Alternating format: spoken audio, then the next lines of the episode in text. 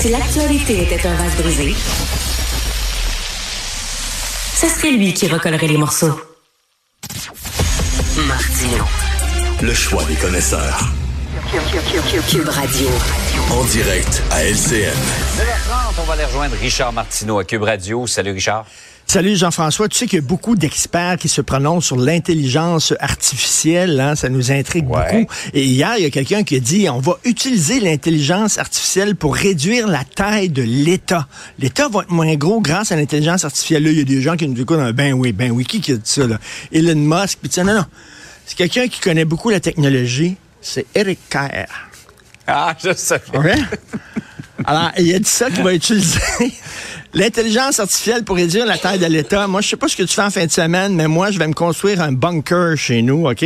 Que je vais remplir de cannes de bine parce que la journée où Eric Kerr va toucher à l'intelligence artificielle, Dieu sait ce qui va se passer, mon gars.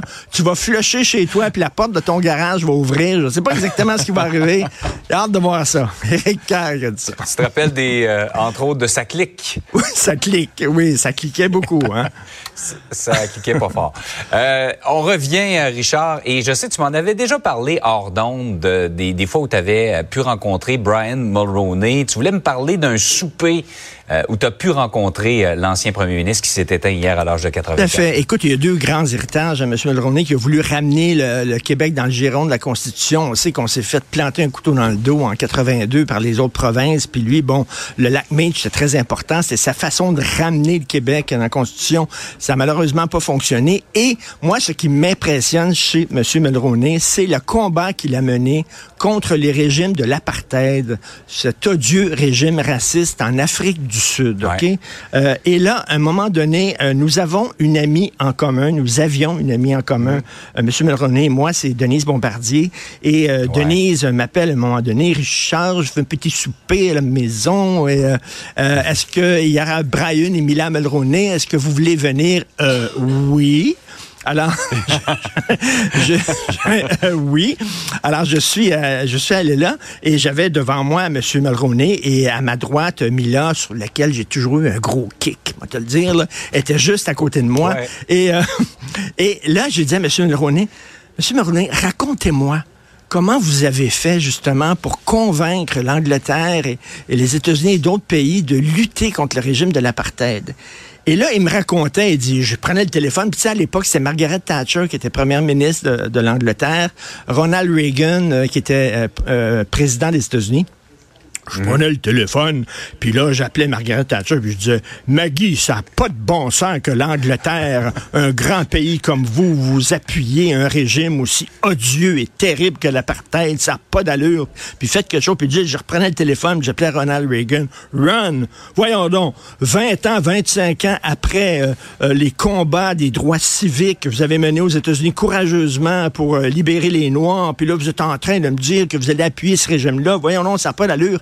Et là, écoute, il, il a réussi à les rassembler ensemble et à faire tomber ce régime-là. Et Nelson Mandela, faut se rappeler, hein, lorsqu'il a quitté euh, finalement sa prison, lorsqu'il est sorti de prison, il a tenu à visiter un pays. Le premier pays qu'il a Exact. visité, c'était le Canada.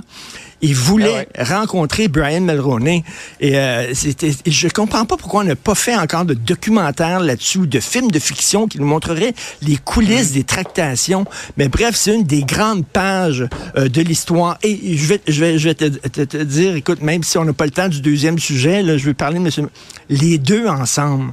OK, ils ont, ça faisait 50 ans qu'ils étaient ensemble, M. Mulroney, Milan Mulroney. Ils se regardaient comme deux tourtereaux. C'était tellement cute, là. Ah ouais. On dirait que c'était deux enfants de 15 ans, un, un amour d'été, là, qui étaient ensemble, là. Et ça faisait pourtant 50 ans qu'ils étaient ensemble. Et Samila, il disait tout le temps, il dit, moi, c'est une arme de séduction massive. Parce que les chefs d'État, lorsqu'ils rencontraient, quand ils voulaient rencontrer M. Mulroney, il leur disait, euh, les chefs d'État, Ronald Reagan, tout ça, Mila, vas-tu être là? Parce qu'il voulait voir Mila aussi. Fait que là, il amenait Mila avec, lui qui était... euh, Puis tous les gens fondaient devant euh, son charme et son intelligence et tout ça à Mme René. Puis il dit, euh, j'ai étudié beaucoup Mila dans ma carrière et tout ça. Écoute, ils étaient tellement cute, les deux. C'était... c'était il y a des gens comme ça qui rentrent dans une chambre Et tu sais, ce qu'on appelle la vibe change. Euh, Ouais, Monsieur ouais. Bouchard, c'est comme ça. Lucien Bouchard rentre dans une chambre, je m'excuse, mais il y, a- il y a quelque chose qui... qui- les, les murs tremblent. Il y a quelque chose qui se passe, une électricité dans l'air. Et Monsieur Mulroney était Une comme sorte ça. de charisme qui émane d'une personne. Mais- Mais, Incroyable. je- moi, je l'ai jamais, j'ai jamais eu la chance de le rencontrer, euh, Monsieur Mulroney, mais il était droit comme un chêne. Hein? Ah, il écoute. était, euh, il était encore euh, vraiment très très vigoureux. Évidemment, la maladie dans les derniers mois, on s'en doute. Malheureusement. Mais à la fin de la soirée, il finissait tout le temps les soupers en chantant des chants irlandais, folkloriques, Ben Irish oui. Eyes. et Ben, tout qui ça. se rappelle pas de. Je pense que c'était au Château Frontenac quand il avait chanté euh, When Irish Eyes Are Smiling Exactement. avec Ronald Reagan. qui est Exactement. un moment que tu jamais revu euh, de la part d'un premier ministre canadien. Ah, tout à fait, un grand moment. Écoute, c'est une soirée mémorable et j'étais vraiment privilégié euh, de le voir. Un petit mot maintenant sur euh, cette décision de la Cour d'appel qui valide essentiellement tout ce que dit la loi 21. Tout à fait. Écoute, deux choses très rapides.